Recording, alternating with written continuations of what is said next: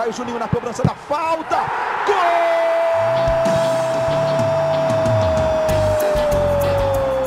Está entrando no ar o podcast. Sabe de quem? Do Vasco! Do Vascão da Gama, do Gigante da Colina. É o GE Vasco.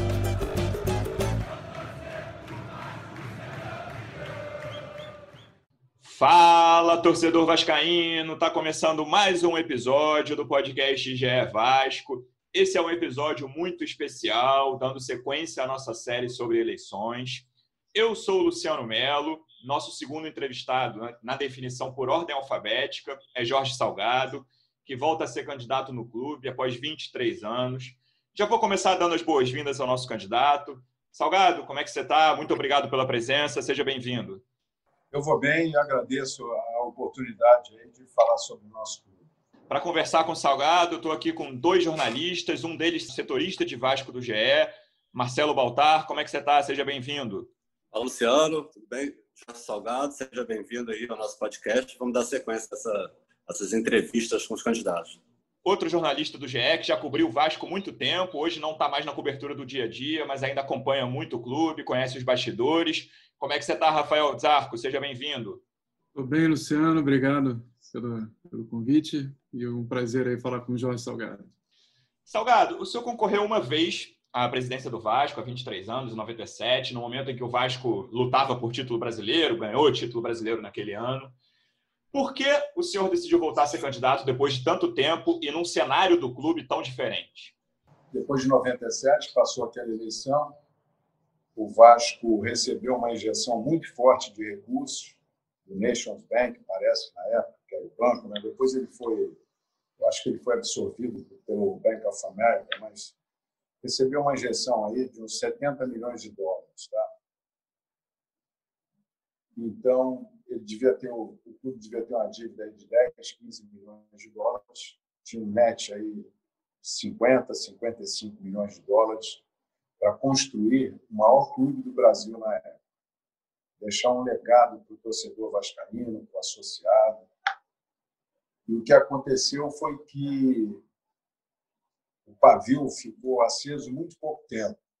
Se gastou essa dinheirama toda em, em despesa corrente, não se fez nenhum tipo de investimento relevante, não houve nenhum planejamento para o Vasco. A única a única coisa assim um pouco planejada, mas sem nenhum tipo de retorno, foi o projeto Olímpico. Nos deu um prejuízo enorme. Até hoje tem, tem jogadores daquele projeto pendurados em ações trabalhistas. Então, o Vasco conseguiu a proeza de torrar mais ou menos 50 milhões de dólares, sem ter nenhuma dívida e não deixou nenhum legado do ponto de vista de planejamento, de, de patrimônio, deixou algum legado no campo esportivo, conseguiu ganhar campeonato brasileiro, foi campeão da Libertadores da América, mas eu acho que isso aí foi muito pouco o tamanho, o tamanho dos recursos que o Vasco conseguiu. Muito bem. Depois de então passar essa eleição, passa esse momento, começa ali os anos virada do século, 2000 em diante, o Vasco entra num processo meio imperceptível de decadência. A gente desconfiava que o Vasco estava no processo de decadência, mas os sinais ainda não eram totalmente evidentes. Começaram a ficar evidentes com três rebaixamentos, uma queda de receita, com, uma, com um desempenho pífio no futebol. E aí eu assistia isso tudo lá de fora. Pensava, às vezes, em voltar à cena política, mas sempre achando que que encontrar resistência do ponto de vista de, de eleição, eleição fraudulenta, uma eleição viciada, e isso me tirava muito do, do processo. E aí nessa nessa nesse ano, depois de pensar muito, eu digo, pô, não posso mais ficar de fora. Estou vendo aí as coisas mal paradas, o Vasco aí numa posição muito ruim, não é mais protagonista. A gente recebia a mesma cota de televisão do, dos nossos principais rivais eram quatro clubes que recebiam a mesma cota. Hoje a gente recebe um terço que recebe o nosso maior rival. Para você ter uma ideia da repercussão, do buraco que há entre o Vasco e o rival, nós recebemos mais ou menos 100 milhões por ano de televisão.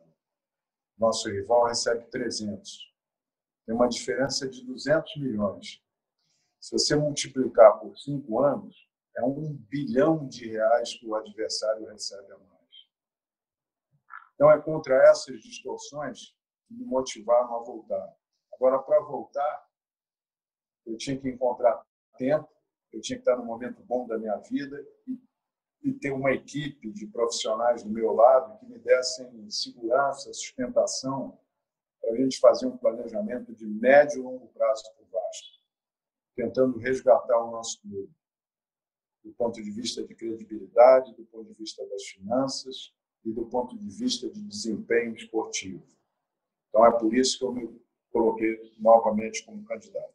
Salgado, é, a questão de atraso salarial do Vasco é um problema de anos, de, de décadas no clube. Né? É, quais são os seus planos para tentar equacionar essa dívida? É, como fazer para o Vasco não ter mais esse problema de atraso salarial, tanto na questão do elenco, dos jogadores, quanto com funcionários? Perguntinha fácil essa, senhor. Porque a gente precisa ter dinheiro em caixa, né? Agora, como é que a gente vai ter dinheiro em caixa para fazer esses pagamentos que você falou? Muito bem. Hoje o Vasco sofre, hoje o Vasco está mais ou menos equilibrado do ponto de vista da receita e despesa, mas tem um déficit de caixa, um furo de caixa de mais ou menos 100 milhões por ano. No ano que vem a gente tem um furo de 100 milhões mais ou menos. Qual é a nossa ideia? Eu sou, eu sou uma pessoa oriunda do mercado de capitais. Tenho uma empresa ativa em investimentos, fundei essa empresa há 37 anos. Fui conselheiro também da, da Bolsa de Valores né, de São Paulo, a Bovespa. Então, eu tenho um relacionamento muito grande em termos de mercado, em termos de instituição financeira. Então, o que, é que eu pretendo? Eu pretendo resgatar a credibilidade no Vasco. A instituição financeira vai olhar para um Vasco diferente, vai, vai olhar para dentro do Vasco e vai me enxergar lá dentro com uma equipe de profissionais, com planejamento, com seriedade. E a partir daí a gente está construindo uma captação de mais ou menos 150 milhões em duas fases. Tá? A gente vai testar o mercado. Não é uma coisa fácil um clube, nas condições atuais do Vasco, ir a mercado para tomar, tomar crédito. Mas é uma coisa que, inexoravelmente, nós temos que fazer. Nós temos que tentar. É uma tentativa e a gente tem que insistir nela. Nós já fizemos quatro reuniões com investidores, investidores do Rio, de São Paulo, são investidores que, que têm uma identidade com o Vasco muito grande. E nós estamos colocando todo o nosso planejamento financeiro para os próximos seis anos.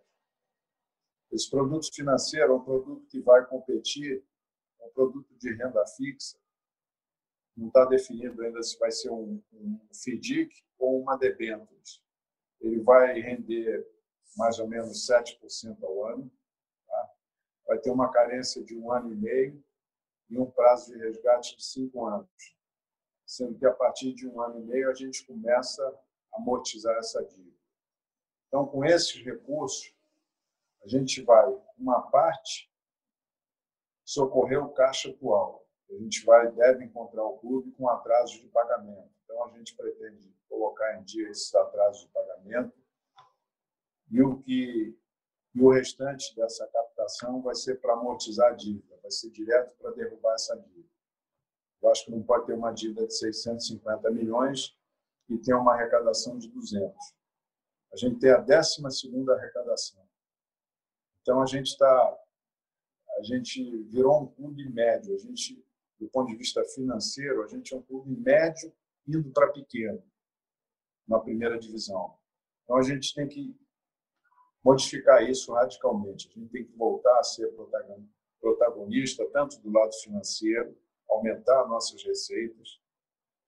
Quando eu falo em diminuir a dívida, a austeridade, um pouco mais de inteligência na alocação de recursos, eu estou também falando em aumentar a nossa receita. A gente precisa aumentar a nossa receita. A gente vai aumentar a nossa receita. Tem diversas ações de marketing estão sendo aí desenvolvidas pela área de marketing e a gente acha que consegue melhorar muito essa nossa receita. Então é mais ou menos isso aí. Salgado, eu lembro em 97, você, quando foi candidato, tinha um acordo, anunciou que tinha um acordo com o Banco Icatu, né? É, nesse momento, vocês estão buscando esses investidores. Eu, a minha pergunta é, é vocês já têm acordos, pré-acordos desse fundo? No dia seguinte que você botar o pé lá, vocês já conseguem levantar essa grana? Como é que vai funcionar isso? O que, que você pode explicar? Concretamente, o que, que eu posso explicar? A gente tem esses dois produtos para captar, tá?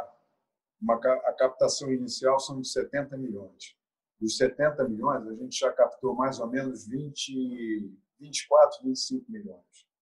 A gente tem um aporte de recurso maior, que a gente chama de seed money, de mais ou menos 20 milhões, e está começando a entrar dinheiro aí no, no, nesse projeto. A gente está primeiro testando só investidores qualificados. São investidores que, que, vão colocar um mínimo de recurso, não sei dizer se é 500 mil ou um milhão de reais nesse fundo. Testado esse primeiro produto, a gente acha que vai conseguir, não sei se, não posso te assegurar que eu vou conseguir os 70 milhões assim imediatamente, mas na sequência aí a gente consegue. Eu acho que a gente tem tudo para conseguir. Por quê? Porque é um produto que vai competir de igual para igual com um tipo de renda fixa. Hoje, se você for aplicar no CDI ou no CDB, ele vai te render mais ou menos 2%, 2,5% ao ano. Se você vai investir num título de crédito um pouco mais arriscado, ele vai te oferecer entre 5% e 8%. Então, a gente balizou o nosso produto para um, um pagamento de juros de 7% ao ano, que é bastante competitivo. Agora, você, para oferecer isso, você tem que oferecer também boas garantias. Né? É o que a gente também estruturou. A gente tem o produto, tem a rentabilidade, tem a garantia e já estamos prospectando os investidores. É o que a gente está fazendo. Continuando nesse assunto dinheiro, mas também já entrando no assunto futebol, que é o nosso próximo assunto. Na entrevista que o senhor deu para a gente há um mês, mais ou menos, foi publicado no dia 1 de outubro, a entrevista foi um pouquinho antes, é, o senhor falou em aumentar a folha mensal do futebol em 2 milhões de reais, seria a ideia em caso de vitória, em caso, enfim, captando esse dinheiro que a chapa pretende captar em caso de vitória. Como que seria feito isso? É, como é a captação direto para o futebol? Porque assim, a gente sabe de todas as dívidas do Vasco, de todas as questões financeiras globais, macro, gigantescas que o Vasco tem. É, essa captação de dinheiro voltada para o futebol, até porque é um custo mensal de 2 milhões a mais, além da folha de hoje. Qual é a ideia para colocar isso em prática? Bom, a ideia para colocar isso em prática é o seguinte: primeiro, a gente tem que ter mais eficiência no futebol. Eu acho que o futebol do Vasco é muito mal administrado. Os resultados estão aí para comprovar isso. Não é a falta de recurso, não. É gastar mal os recursos. Eu vou te dar um pequeno exemplo para você entender. Eu vi a relação dos jogadores que vão para que vão disputar a Sul-Americana. O Vasco inscreveu 45 jogadores, mas certamente hoje tem mais de 45. Estão inscritos 45.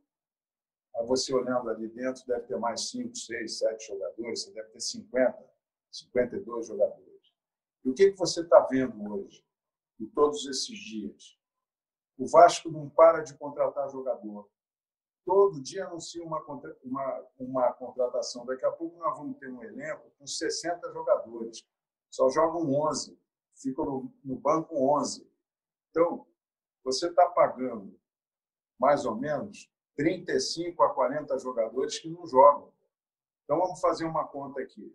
Você pega mais ou menos ali, não vou citar nomes por uma questão de ética, mas a gente tem mais ou menos, muito por baixo, a gente tem 2 milhões de reais que a gente paga de salário de jogadores que não jogam.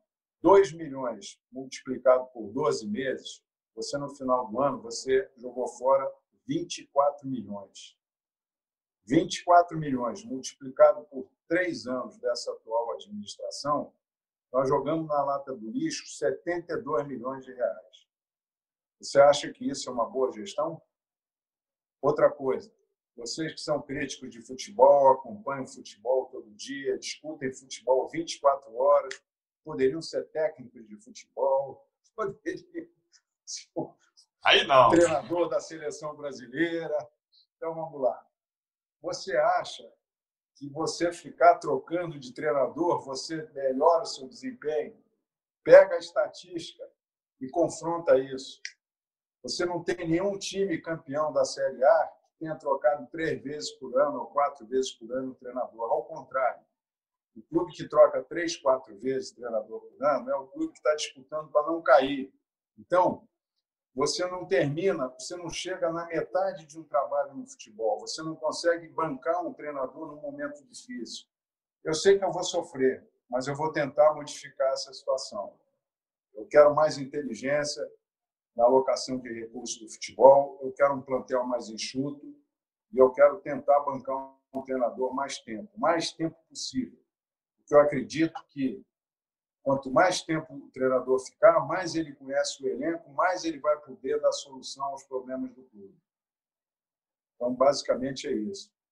Não desperdiçar recursos. Então, você vê, esses 72 milhões aqui, se eu conseguir tirar alguns jogadores, eu vou ter uma economia grande, né?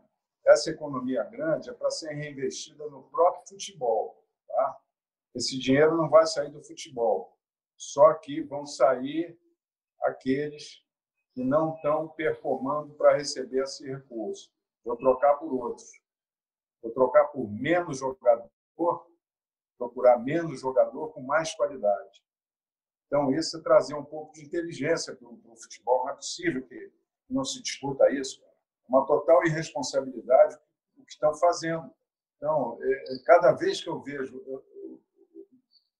nosso presidente está em final de mandato, vai ter uma eleição daqui a uma semana, e ele está contratando jogador.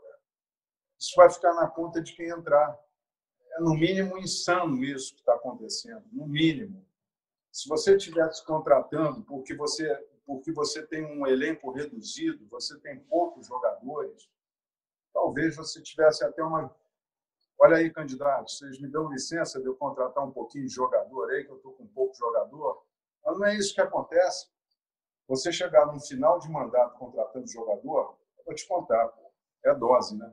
Salgado, nesse ponto, você faria o investimento que o Campelo está acenando de fazer no Benítez, na contratação do Benítez, que é algo em torno de 17 a 20 milhões de reais? Você está me fazendo uma pergunta, você está me fazendo uma pergunta difícil de responder. Difícil de responder. Como torcedor, como torcedor, eu contrataria o Benítez como presidente do Vasco, tenho sérias dúvidas se contrataria, que é final de mandato, eu não tenho o planejamento financeiro do clube na mão, eu não sei se ele pode gastar isso. Se ele não consegue pagar o salário dos jogadores no final do mês, como é que vai fazer uma despesa dessa e pagar mais salário? Entendeu? Eu precisaria ter mais dados.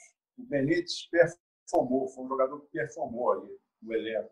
Ele entrou, foi contratado, teve um bom desempenho, agrada a torcida, um bom jogador, seria talvez um bom investimento. Agora, eu não, eu não tenho caixa do clube, eu não tenho dados para analisar isso, entendeu, Como torcedor, eu, eu, eu contrataria. Candidato, acho que fica claro aí que, que uma das principais, ou a, principal crítica à atual gestão é o futebol, no desempenho do futebol. É, agora, o que você pretende fazer? O que o senhor pretende fazer? É, já tem o nome definido do vice-presidente de futebol? Tem, tem chance de ser alguém da, não só para vice-presidência de futebol, mas para cargo de executivo, seguir alguém da atual gestão, que alguém que, como André Mazuco, por exemplo? Quais são seus planos imediatos para o futebol quando o senhor assumir, caso o senhor vença? Então vamos lá. O futebol tem três, vão ter três janelas no Vasco. Vai ter o futebol profissional, vai ter a base, vai ter o futebol feminino, né? E aqui tem uma outra caixinha que vai ser a caixinha da medicina, digamos. E aqui em cima dessa caixa aqui tem o vice-presidente de futebol. Eu tô com vontade, tô com vontade, tô amadurecendo a ideia de ter um gestor aqui em cima profissional para o futebol, tá? com as seguintes características: vai ter que ser um eventualmente um ex-jogador de seleção brasileira, um jogador que tenha tido sucesso na sua carreira, que tenha um bom trânsito na mídia, que tenha um bom trânsito internacional, tem que ser uma pessoa conhecida internacionalmente e que queira assumir uma gestão, uma digamos assim, uma, uma profissão um pouco diferente da atual que existe no futebol. Você tem normalmente no departamento de futebol, você tem o treinador, o supervisor, você tem um VP de futebol, um treinador e um supervisor. É isso? Então, eu quero manter isso, mas eu quero em cima botar um, esse gestor, que vai ser responsável pelo futebol do Vasco. Estou amadurecendo essa ideia. Se eu encontrar a pessoa, eu já, eu já tenho indicação, já, já, já sei mais ou menos quem seria a pessoa ideal para esse cargo, mas eu não, não posso revelar, já tive contato. Pessoa tomou um susto, pô, mas não é bem isso e tal, é muita coisa para mim, é muita responsabilidade e tal.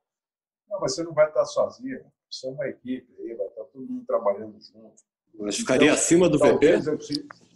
Ficaria embaixo do VP, fica embaixo do VP, é profissional. Esse cara vai ser remunerado. Tá? Em cima vai ser o VP e o presidente. Agora, vai ter um comitê gestor no futebol. Não vamos contratar, por exemplo, como é que o Vasco, qual é o processo de contratação do Vasco hoje? Alguém da imprensa sabe dizer como é que o Vasco contrata? É da cabeça do Campelo, é da cabeça do Zé Luiz, é da cabeça do treinador. Como é que é o, como é que, como é que eles resolvem essa questão? Não há transparência. Pelo menos transparência vocês não sabem, vocês não sabem responder. Alguém sabe responder? Então eu vou responder como é que eu vou fazer lá na, na gestão. Vou criar um comitê aqui do lado da, do lado, subordinado à presidência, e vai participar o presidente, vai participar o vice de futebol, vai participar o gestor de futebol e vai participar o VP de finanças.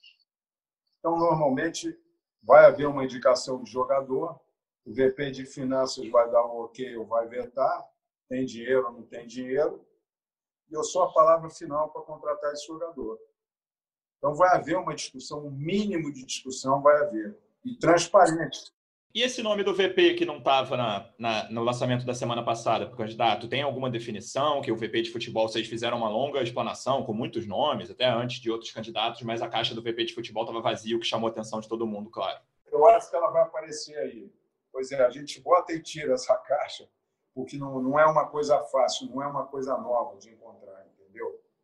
Normalmente você tem um VP de futebol e depois embaixo logo um supervisor de futebol, um diretor, digamos, de futebol. Né? Pode ser o Carlos Roberto Osório, teu vice-geral, esse VP de futebol? Você, você, você, como um bom jornalista, você já começa a querer precipitar as coisas. Apenas uma pergunta. Eu, nós estamos num processo de eleição, não sou eleito. Eu acho que vou ganhar a eleição, mas não tenho essa certeza. Não quero pagar mico. Entendeu? Vamos ganhar a eleição e vamos resolver isso. Ok? Então, é, futebol é isso aí. Nós vamos, nós vamos usar os recursos com mais inteligência e vai ter mais recursos também, porque quando você olha o nosso planejamento financeiro, a gente vai aumentar a nossa receita, vai diminuir o, o endividamento, então vai sobrar mais fluxo de caixa. Certamente a gente vai ter uns 100 milhões aí de futebol aí para alocar. A única coisa é que eu, contar, eu conto com esses 72 milhões de economia em três anos mas já estou desconfiado que não vou ter esse dinheiro todo, porque o campeão está contratando muitos jogadores, entendeu? Então não tem esse dado direito. Deixa eu te perguntar um outro assunto para a gente ir andando.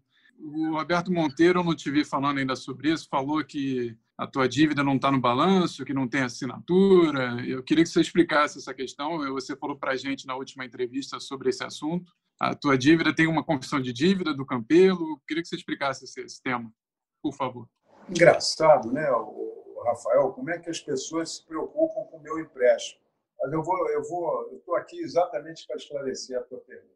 Então vamos lá. Em 2013, gestão Roberto Dinamite, eu fui procurado, um momento de extrema dificuldade de caixa do Vasco, para emprestar recursos para 19 dias ou 29 dias, não me, não me lembro, que eu ia receber eu ia receber esse empréstimo com o patrocínio da Nissan, 15 dias depois.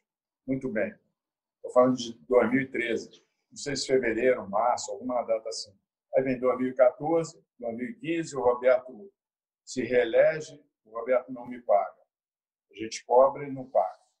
Entra depois do Roberto, foi o Eurico. Né? O Eurico entra, reconhece a minha dívida, levei a documentação. Pô, Salgado, a gente sabe que a gente está devendo a você, nós vimos o seu contrato lá na contabilidade. Espera um pouquinho, vender jogador e tal. Quando a gente for para uma venda maior, você vem aqui a gente vai resolver esse teu problema. Quando venderam esse garoto Douglas, acho, acho que recebeu 60 e tantos milhões, fui lá para receber.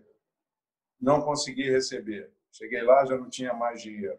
O dinheiro pagou folhas atrasadas, fornecedores, bancos, sei lá o quê, não recebia. 2015, 2016, 2017, 2018, entra o Campelo em 2017, né? Início de 18 ele entrou, isso. Início de 18. Campelo, eu tenho essa dívida aqui, gostaria de... Não, tal, Jorge, vamos ver e tal. Assim que tiver uma folga aí e tal, a gente resolve isso. Bom, legal. Nunca pressionei para receber isso.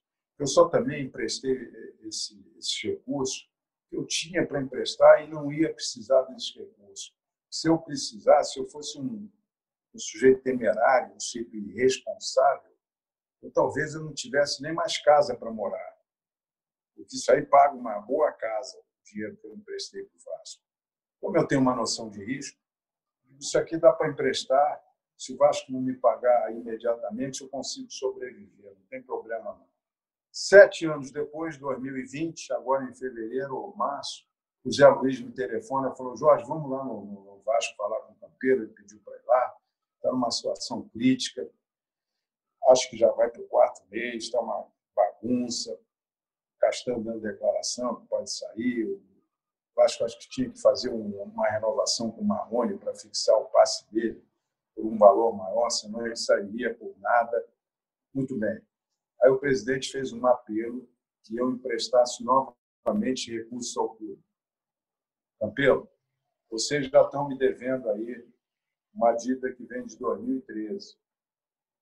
Aí ele vai lá, falou: então vamos fazer o seguinte, Jorge, vamos atualizar a tua dívida de 2013 e aí você coloca mais esses recursos aí que eu estou te pedindo bom? E como é que você vai me pagar, Campelo? Eu vou te pagar no final de dezembro, ou com a venda de um jogador, ou com os direitos de televisão, ou com a premiação do Campeonato Brasileiro. No final do ano, o Vasco recebe um dinheiro da TV Globo. Então, o presidente tem um compromisso comigo de me pagar no final do ano, ou vendendo o jogador, ou com os recursos da premiação do Campeonato Brasileiro. Essa é a história. Do ponto de vista de remuneração, quero dizer o seguinte: quando eu repactuei a minha dívida, eu corrigi ela pelo contrato. Pelo contrato deu um valor muito alto. Aí eu fiz uma redução e recebi só o meu dinheiro atualizado pela taxa Selic, que é a inflação. Não cobrei juro nenhum. Eu recebi o mesmo dinheiro que eu entreguei lá, corrigido monetariamente. Corrigi monetariamente o recurso de 2013 e emprestei mais dinheiro para receber no final do ano. Muito bem. Qual é a confusão? Qual é, qual é a narrativa mentirosa que circula por aí? Primeiro, eu sou agiota.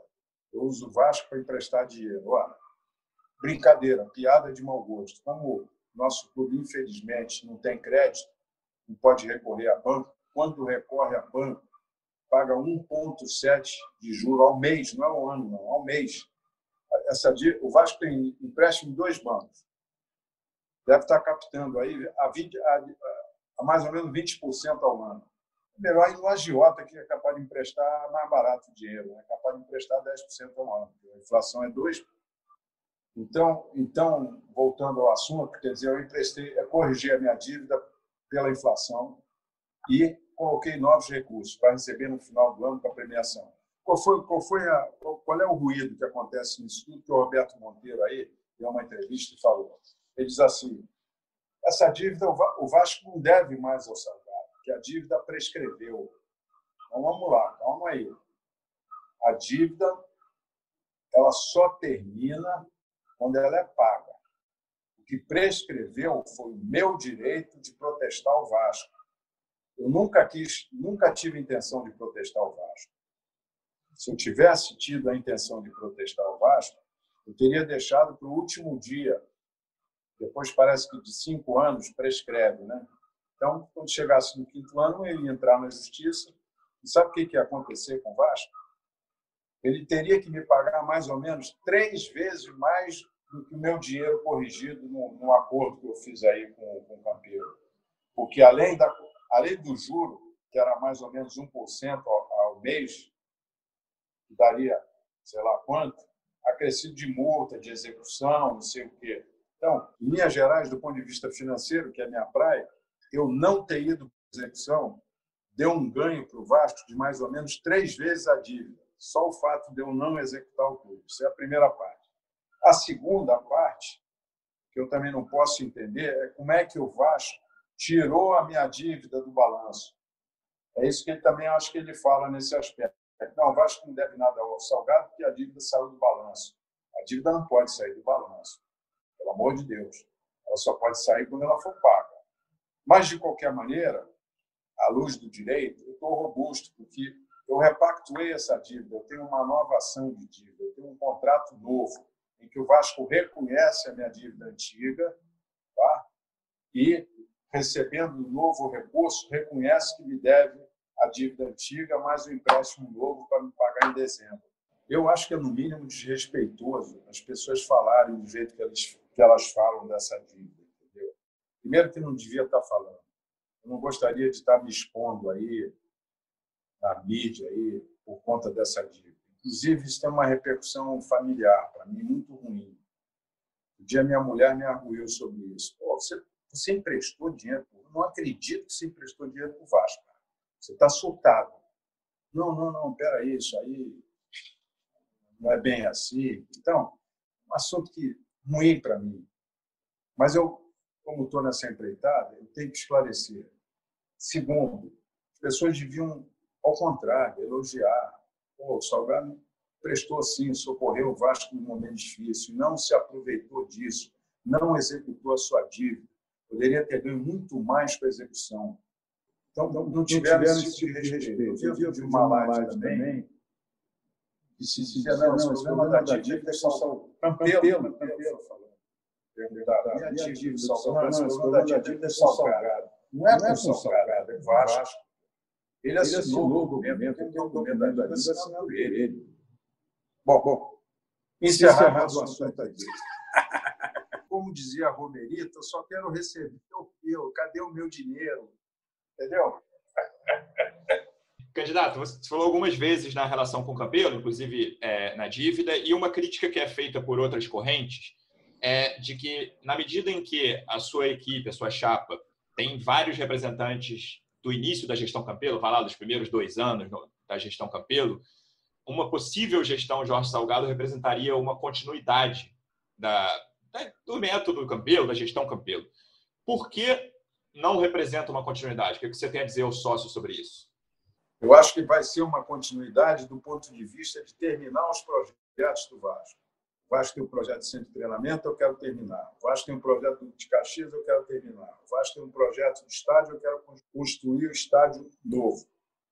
O Vasco tem projetos de futebol que eu quero, se possível, destruir. Não quero continuar nada do que está ali no futebol. O futebol é a nossa razão de ser, o nosso carro-chefe pessimamente mal administrado. E as pessoas que lá tiveram no Vasco, na administração do Campelo, deram uma margem de contribuição absurda para a melhora do Vasco do ponto de vista de governança, balanço, trouxeram a KPMG, uma empresa de auditoria, hoje o balanço do Vasco é o Estado, é um balanço que você pode confiar. Graças a quem? As pessoas que estão na minha campanha, que lá tiveram e lá estabeleceram esses processos. O Vasco não tinha. O Vasco de hoje, lá nas finanças, é uma continuação do Vasco dessas pessoas que estão comigo. Então, alto lá, essas pessoas entregaram um trabalho espetacular para o Vasco. Por que, que eles não ficaram? Não ficaram por divergências, entraram com o mesmo objetivo no meio do caminho, começaram a surgir determinadas divergências, eu não sei em todos os detalhes, eles não conseguiram se acertar, e esse grupo, então, resolveu sair mas deixaram um legado para o Vasco. É incontestável isso. Eu tenho que reconhecer que esses projetos que estão em andamento são interessantes para o Vasco. E o Vasco vai ter recursos para terminar isso. E eu vou terminar. Se Deus quiser, eu vou terminar. Eu acho onde essa administração fracassou redondamente foi no futebol. Foi na alocação de recursos. Alocou muito mal os recursos. Eu não tenho. Conheço o Campelo há muitos anos. Nunca fui íntimo dele. Reencontrei ele agora como presidente, entendeu? Respeito o trabalho dele, não quero polemizar com ele, tá? Mas não tem nada a ver, eu não tenho nada a ver com o Campelo do ponto de vista de gestão, eu penso completamente diferente. Ele é um médico, eu sou um cara de finanças. Eu sou um cara que fui, eu fui vice-presidente de futebol, eu fui vice-presidente de finanças no Vasco, ele era médico. Eu fui diretor de futebol da seleção, ele era médico. Eu sou gestor de uma empresa de investimento, ele é médico. Então, tem uma distânciazinha aí do ponto de vista de conhecimento em relação também a outros candidatos. Vamos colocar assim, né? É, Salgado, é, assim como veio gente que está com Campelo, também diversos nomes vieram da chapa que apoiaram Júlio Brandt na última eleição. Por que você acha que eles fizeram esse movimento de te apoiar agora? E o que o senhor diria para o eleitor que está na dúvida entre as duas chapas, entre a Sempre Vasco e a Mais Vasco? Pô, se está na dúvida, vem para Mais Vasco. Não, não, tem, não tem. Esse eleitor não pode ter dúvida nenhuma. A nossa, a nossa chapa é a chapa mais bem estruturada, é a única chapa que tem um projeto viável de acontecer. As outras chapas têm projetos que não são viáveis de acontecer. Tem muita historinha, mas não tem número atrás, não tem, não tem consistência atrás da história. Entendeu? E se você pegar, qual é a experiência dos outros candidatos? Qual é o conhecimento de Vasco dos outros candidatos? Você tirando o Campelo, que agora ficou três anos. Qual é o conhecimento de futebol que esses caras têm? Um é advogado e foi foi piloto de, de foi piloto de navio, né? Não sei como é que chama lá o negócio, dirige lá o navio. A vida toda entre o direito e, e em algumas vezes protestou o Vasco. Parece que três ou quatro vezes advogou contra o Vasco, tirou dinheiro do Vasco. Eu, modestamente, coloquei dinheiro no Vasco. Então, não quero me comparar com os outros, não, mas eu acho que a minha história é mais consistente, é mais real, é mais palpável. Salgado, aproveitando que você tocou nesse, nesse tema, é, a época que você passou ali pelo Vasco e pelo CBF faz bastante tempo, né? É, você se sente atualizado com os novos. É, é enfim, é, mudou muita coisa. Lei Pelé nem existia ainda lá nos anos 80, fim dos anos 80. A própria relação com, com empresários mudou bastante. Você se sente atualizado para retomar esse caminho dentro do futebol? Estou bastante atualizado, nunca deixei de acompanhar o futebol. Vejo os programas de futebol, vou a São Januário assistir jogo, vou ao Maracanã assistir jogo, acompanho a seleção quando joga aqui, quando joga lá fora. Muitas vezes lá fora fui assistir jogo. Então, o futebol está no sangue, está no meu sangue. Fui jogador de futebol de praia durante 15 anos. Acompanho o Vasco há 50 anos. Então, tudo que acontece eu recebo de informação. E até você tem que filtrar, porque é muita informação. A gente fala muito de futebol aqui no Brasil, né? Então você acaba não tem como não se atualizar. E eu me preparei para estou preparado para ser presidente do Vasco. Então estou fazendo meu dever de casa, estou me atualizando. Fui lá fora, fui lá na, na Europa, ver como é que estão aqueles clubes, como é que está o mercado lá fora. Levantei a bunda da cadeira, fui lá, coisa que eu não vejo as pessoas fazerem aqui. Todo mundo olha para o umbigo daqui, entendeu? Então, eu me sinto em, atualizado e em plenas condições de dirigir um clube de futebol. Ainda falando sobre a sua experiência, candidato, uma coisa que se escuta muito em São Januário, isso há muito tempo, provavelmente desde lá de 97, é que o senhor tem uma, uma personalidade, e aí eu quero saber, assim, de fugir de conflitos, de, cara, prefiro não entrar nessa briga, até, talvez até por causa das eleições nas quais o senhor não entrou e que foi solicitado, o senhor mesmo falou isso no início da, da nossa conversa. O quão real é essa descrição a seu respeito? É possível entrar, sentar na cadeira de presidente do Vasco, que é tão complexa, tão difícil, sem bater de frente com adversários, rivais, inimigos, como o senhor queira falar? Então, eu, eu, eu acho que, que, que, essa definição ela tem um pouco a ver comigo, sim. Eu, eu gosto de resolver os problemas com diálogo, na base do diálogo. não gosto de resolver nada na base da briga. Joguei futebol, como eu te falei aí, 15 anos aí na praia, nunca fui expulso. Nunca me meti em confusão, nunca briguei com ninguém. Agora, isso não quer dizer que eu seja uma pessoa omissa. Ao contrário, eu vou para o diálogo. Quando, quando a corda está esticada, quando não há consenso, quando a gente não pode, não consegue não consegue um consenso nesse diálogo, aí eu tenho que tomar decisão. Aí você toma decisão, você vai para um lado ou vai para o outro. Tomei essas decisões políticas no Vasco. Eu comecei a minha história de Vasco com o presidente Calçada e o, o vice-presidente na época, Eurico Miranda. Eu apoiei uma, uma eleição do Eurico. Depois eu me afastei dele. Entendeu? Então você toma. Você, brigar, para mim, é um sinal ruim é um sinal de incompetência, não é um sinal de inteligência, entendeu? Para mim, sinal de inteligência é você resolver um, um problema na base da conversa, na base do diálogo. Acomoda daqui, acomoda dali.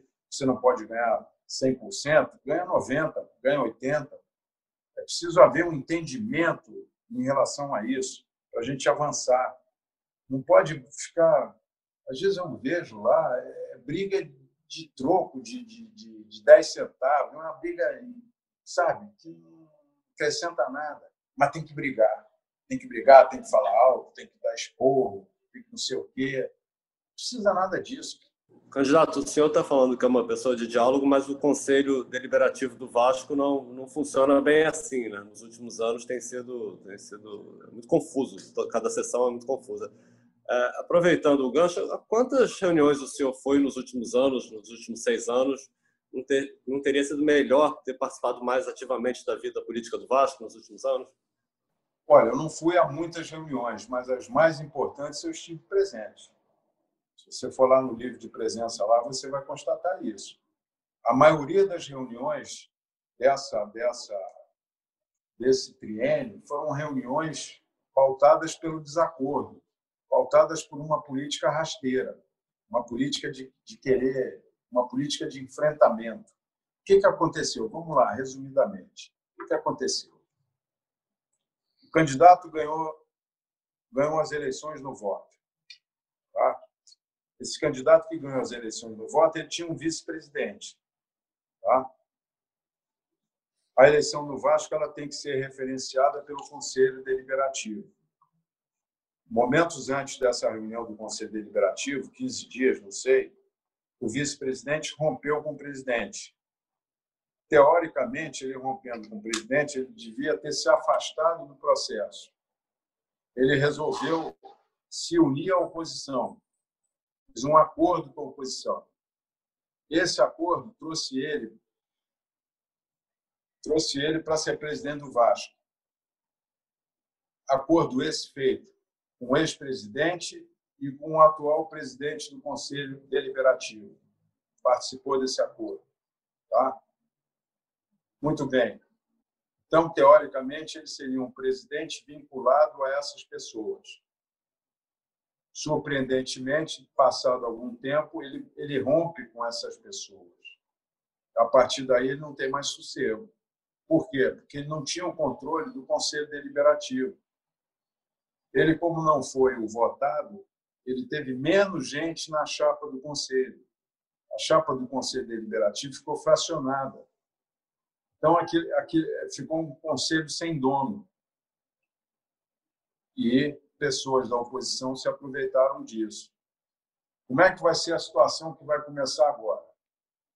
Eu vou fazer 120 conselheiros. A oposição, não sei qual, quem vai tirar segundo, se vai ser o Júlio, acho que vai ser o Júlio ou o Levenciano. De qualquer maneira, eu tenho 120 e tenho uns 60 beneméritos, 50, 60 beneméritos. Então, eu vou ter ampla maioria no conselho. Eu vou fazer o presidente do conselho. Você vai ter um clube pacificado.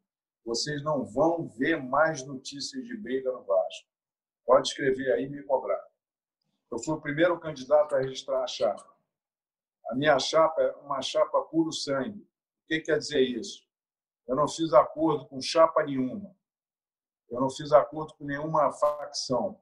Todos aqueles que estão lá na minha chapa apoiam a minha candidatura 100%. Outras candidaturas estão fazendo arranjos políticos.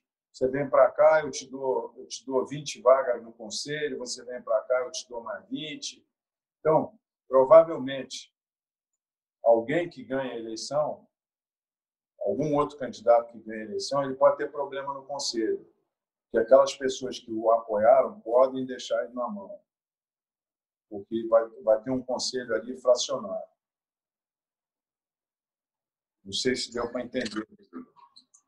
Eu acho que é complexo politicamente. É, a gente fez, a gente perguntou sobre planos para centro de treinamento, reforma de São Januário e relacionamento com Maracanã. Então vamos lá. Centro de treinamento, como eu já falei aqui, nós vamos terminar o centro de treinamento. É, é, é, é, é compromisso nosso de campanha terminar o centro de treinamento, esse que acabou de ser inaugurado profissional, e terminar ali da Washington Luiz. Isso aí é compromisso de campanha. Em referência ao estádio, nós vamos retomar, eu tenho que retomar, é, conhecer melhor o projeto. Eu tive, eu tive participei de duas apresentações do, do projeto aí do Vasco, com o Sérgio Dias, que foi o arquiteto. Mas eu tenho que voltar a, a participar de novo de, da apresentação desse projeto. Eu quero envolver também o torcedor na, na participação desse projeto. Eu acho importante ouvir a palavra do torcedor, entendeu? Ele vai ter que ter ali naquela arena um ambiente favorável para ele lá dentro. Eu não quero, a gente não pode elitizar só, só ter camarote, só ter cadeiras mudadas. A gente tem que ter um lugar para o torcedor e esse torcedor vai participar da, da discussão mas a gente é favorável em fazer uma reforma em São Januário. Maracanã. Maracanã, o Vasco tem todo o interesse de voltar a jogar no Maracanã. Até porque, se fizer a reforma, iniciar a reforma, a gente vai precisar de um outro estádio e o, e o, e o Maracanã é o nosso plano, plano B. Independente, a gente quer jogar no Maracanã, quer voltar a, ser, a, a frequentar mais o Maracanã. Já conversei com, com com pessoas ligadas a esse, a esse problema, já manifestei o interesse do Vasco, houve uma ótima recepção. Entendeu? Então a gente vai voltar a jogar no Maracanã. Salgado, a gente perguntou ao Júlio sobre um, uma pessoa da, da chapa dele, o Cristiano, e por isso também preciso te perguntar sobre o Carlos Roberto Osório, que chegou a ser citado em delação no, durante o governo Cabral vocês estão tranquilos com essa candidatura deles, dele na sua chapa? Eu te perguntei até dele sobre um vice de futebol, mas eh, ele responde a processo. Como é que está a situação dele? Eu não sei como é que está a situação dele, tá? Não, não, vou, vou ser muito sincero, não converso com ele sobre esse assunto. Conheço o Carlos Roberto de muitos e muitos anos do Vasco. Ele é de uma família super tradicional de vascaínos, foi candidato a prefeito, tem uma vida ilibada, pessoa corretíssima, não tem, até ter acontecido essas denúncias, eu nunca tinha visto o Cabeto envolvido em qualquer tipo de problema, uma pessoa absolutamente confiável, séria, confio plenamente dele. Vou separar essa questão, essa questão é dele, ele vai se defender lá. Candidato, é, essa tem sido uma campanha no Vasco marcada por uma eleição no Vasco marcada pelo custo alto das campanhas, né? Como que a Mais Vasco tem, tem arcado com os custos de campanha? Nós temos dividido os nossos custos com as pessoas, os nossos apoiadores. Né? A Mais Vasco tem mais ou menos seis grupos. A gente tem mais ou menos 80 pessoas planejando a campanha e a gente tem mais ou menos 200 a 300 pessoas envolvidas diretamente aí, quase que no dia a dia da campanha. A gente dividiu essas pessoas em grupo e cada grupo é responsável por fazer uma determinada captação, de acordo com o potencial dessas pessoas. Né? A gente não estipula uma, uma, uma quantia e, em que essas pessoas não possam atingir a meta. Do ponto de vista financeiro, a gente está bastante tranquilo, a nossa campanha não é cara, comparando com outras campanhas aí. Tem uma campanha, então, que se sobressai muito, né? mas a nossa campanha não é cara a gente divide. Qual é que sobressai, candidato? Ah, vocês sabem, pô. Você, todo mundo sabe quem sobressai, cara. Porra, Você está falando do carro Leme. bonito, carro bonito, entendeu? Porra. Vocês, vocês, vocês estão botando casca de banana. Vocês, porra, não- vocês não mudaram muito, não, da minha época lá de trás, hein? Olha que eu era um adolescente. Olha, eu vou te dizer o seguinte: depois da eleição, tudo vai passar. Eu acho que todos os candidatos têm, têm, têm alguma razão em se queixar dessa ou daquela crítica do outro candidato. Eu mesmo sofri muito essa crítica aí do empréstimo. Foi a única coisa que eu sofri. Entendeu? Criar uma narrativa inverídica, mentirosa. Mas, olha, acabou a eleição, eu apago isso tudo. Eu, tô eu sou da paz e amor, cara. Não, não- carrego ódio comigo, nada disso. Salgado, uma novidade que acho que a tua campanha trouxe, pelo menos pelo que eu vi, essas datas afirmativas, é, fazer campanhas, de, uma- uma- talvez um movimento parecido com o do Bahia. Queria que você falasse sobre isso, qual, quais ideias que você participou, como é que tem sido essa conversa. Você diz em termos de, de campanha com o meu grupo, Combate à homofobia, coisas desse tipo, assim, candidato. nós na campanha temos uma declaração de compromissos em relação a esses assuntos de homofobia. tá? A gente tem um, a gente vai ter um VP, um VP social e de história, tá? vai ser o Horácio, que vai cuidar dessa parte. Eu já fiz algumas lives aí tratando especificamente desse assunto. Vasco tem uma história, é a história todos, todos falam, né? a história mais bonita do futebol, é a história da inclusão. A gente quer todos para dentro do Vasco. A gente não, não, não, não, não vai ficar. A gente não quer separar em grupos. A gente quer agrupar todo mundo. O que, o que importa para mim é o ser humano, é a pessoa. Não é se ele é, se ele é isso ou se ele é aquilo, se ele é branco, se ele é preto, se ele é gay, se ele é hetero. Isso para mim não tem relevância. O que tem relevância para mim é a pessoa, é o lado humano da pessoa.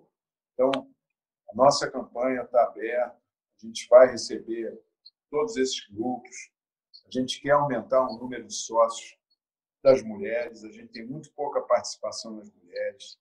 Eu, eu tenho feito aí algumas algumas palestras e olho assim a participação da mulher é muito baixa, muito baixa.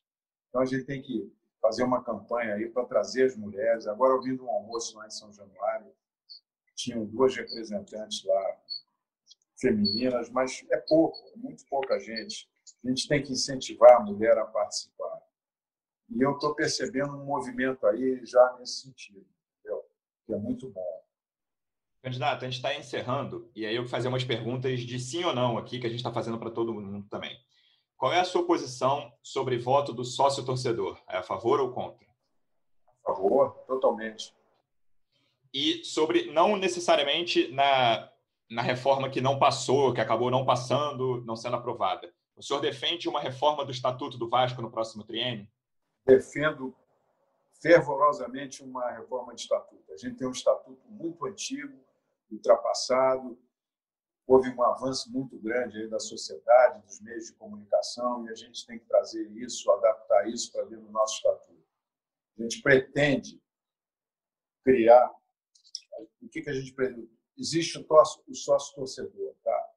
O sócio-torcedor, a gente vai trazer ele para dentro do clube do ponto de vista de votação. De que maneira? Depois de três anos de contribuição de sócio-torcedor, se ele pagar metade da joia de sócio proprietário, ele compra um título de sócio proprietário e goza de todos os direitos. A gente acha que numa próxima eleição, que certamente vai ser virtual, que é uma eleição moderna, não sei se vocês estão sabendo, o Vasco tem mais ou menos 70% dos sócios off-rio. Então a gente é muito a gente é muito cobrado pela pouca participação dos sócios fora do, do Rio de Janeiro, né? que não é assistido, não, é, não tem voz. Então, nós vamos trazer esses sócios para dentro do clube, vamos fazer uma, uma votação virtual e vamos e a gente deve atingir, sei lá, 20, 30 mil sócios na próxima eleição, se Deus quiser. Candidato, para fechar, a gente bolou um exercício também com todos, que a gente pede para definir os candidatos. E aí pode ser uma palavra, uma frase, tanto faz, só tem que ser rápido. E aí sempre o primeiro é o próprio candidato. Então eu vou falando o nome, senhor dá o que a sua impressão, seja em uma palavra ou uma frase. Jorge Salgado. Credibilidade. Alexandre Campelo. Médico. Júlio Brandt. Júlio está em progressão. Levenciano. Não posso falar, não conheço direito. Sérgio Frias. Radical. Candidato, já agradecendo mais uma vez pela sua presença, o senhor quer deixar um recado final para a torcida e para o sócio do Vasco? Meu recado final é o seguinte: eu quero que os sócios compareçam em massa, analise as, as propostas dos candidatos, pensem bem antes de votar. Essa eleição é emblemática, é, é, essa eleição é, é, é para tirar o Vasco do atraso, para colocar o Vasco na modernidade, é para é para colocar ele numa direção de melhora em todos os aspectos. Então, eu acho que o candidato para assumir o clube ele tem que estar muito preparado, tanto do ponto de vista de gestão, quanto do ponto de vista de futebol, finanças. Então, meu desejo é que o sócio vote assim com bastante consciência no, no candidato que ele achar melhor e, e compareça para votar. Obrigado, candidatos. Vou me despedir dos meus companheiros. Encerramos com o senhor. Marcelo Baltar, muito obrigado pela presença. Um abraço, amigo. Valeu, Zarco, Luciano. Boa sorte ao Jorge Salgado. Rafael Zarco, obrigado pela presença. Um abraço, amigo. Um abraço, Salgado. Um abraço, Marcelo. Um abraço, Luciano. Salgado, boa sorte ao longo desse processo do Vasco. Muito obrigado pela presença. Boa sorte nesse processo eleitoral. Ok. Então, mais uma vez, agradeço a você, Luciano, ao Marcelo, ao Rafael, pela oportunidade de poder colocar o meu ponto de vista aí, as minhas propostas aí de candidatura. Valeu. Torcedor Vascaíno, obrigado pela audiência. Lembrando que amanhã a gente volta com o Júlio Brant. Um abraço.